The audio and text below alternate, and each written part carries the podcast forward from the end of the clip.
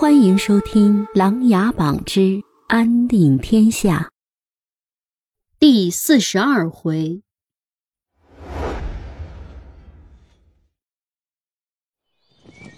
太子萧兴收到了父皇萧景琰的反击计划后，赶紧转移了军队，在一个茂密的树林里驻扎起来。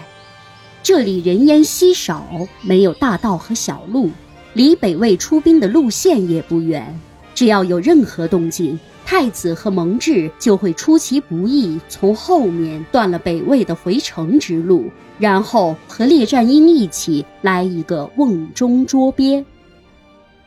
蒙挚刚刚巡防回来，走进营帐叩拜了太子，就端起一大碗水一饮而尽。太子见状笑道。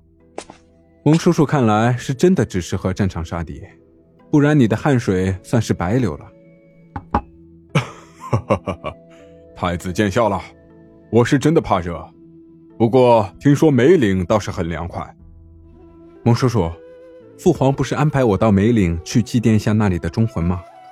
趁北魏还没有动静，我想明天一早就去，您看如何？蒙挚用手摸了摸遗留在嘴角的水，说道。啊，太子定夺便是。萧兴点点头。那就明天一早出发，争取天黑之前赶回军营。剩下的将士时刻做好防御准备，还请蒙叔叔好生安排。蒙挚弯腰领命，转身就去安排了巡防的事情。自从上次遭到黑衣人的刺杀后，就没能睡过几天好觉。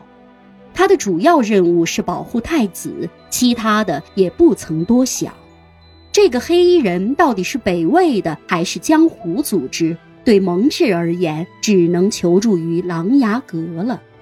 他安排了副将王金平赶着去琅琊阁寻求答案，这个时间也应该差不多到了琅琊阁了。琅琊阁，令梦正在为令臣侦查。阁主，我有疑问，疑惑已久。令梦放下茶壶，递给了令臣一杯清茶。问吧。你派我去为大梁皇帝治病，算不算参与了朝廷之事呢？治病算是江湖救急，悬壶济世；他被人下药，算是朝廷之事，但是问题却来自于江湖。答案自然也在江湖了。令臣喝了一杯清茶，看了看窗外，继续说道：“我们琅琊阁只做江湖生意，凡是来自于江湖的答案，我们都可以为人答疑解惑。如今金陵风起，朝堂之事问题却来自江湖，自会有人来寻求答案。”你把这个锦囊交予一会儿前来寻求答案之人，然后再安排人把这本《江左兵法》送给萧庭生吧。对了，晚些时候老阁主生前的一位朋友会来找我，你到时候把他带到太玄阁来，我在那里等候他。令梦接过锦囊和书籍，退后两步，转身离去。令臣缓缓起身。走到窗前，望着远处的群山，自言道：“这次的风实在有点大，却没能有一个像你这样能够把控全局之人。你的书我帮你写完了，按你的要求给了你的学生，希望他们一切都好吧。”王金平与令梦见了面，还没说明来意，令梦就把锦囊交予了他。一脸茫然的王金平还未开口，令梦又连忙提醒道：“锦囊的报酬，请您放到阁柜抽屉里就好。”说完便转身离去。王金平摸摸脑袋，看了看手里的锦囊，摇摇头，往贵阁的抽屉里放了些银两，便只好下山而去。傍晚时分，几个黑衣人来到琅琊阁山门前。令梦早已在此等候，请随我来。黑衣人中间走出一个戴着面具的人，原来就是大禹那位控制姬文渊的黑衣主人。前不久还在北魏假装皇帝。他这次这么快又从北魏都城赶到了狼牙山，实在让人惊讶。他随后示意其他黑衣人就此等候，自己跟随着令梦往太玄阁走去。令晨正津津有味地看书，并没有留意已经进来的黑衣面具人。阁主，人到了。令梦提醒着。令晨摆了摆手，示意令梦出去，随后从椅子上起身，拿起手中的书，对黑衣面具人说道：“这本书是我家父生前写的药事集，记录了各种丹药、毒药、解药等。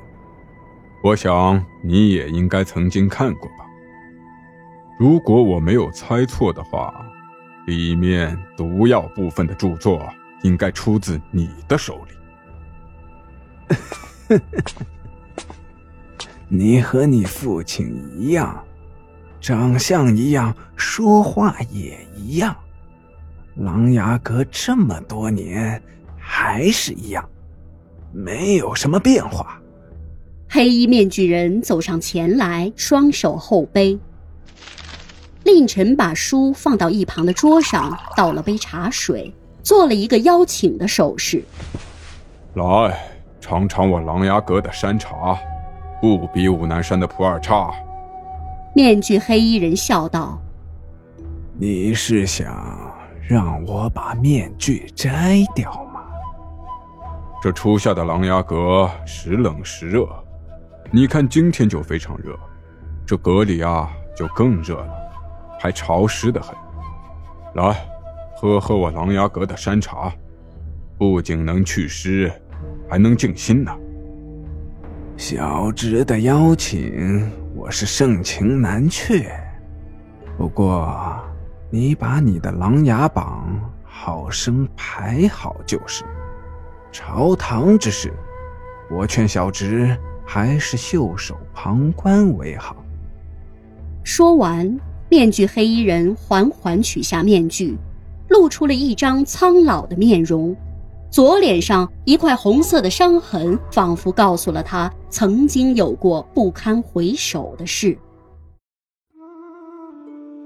本集故事播讲完毕，欢迎订阅与分享。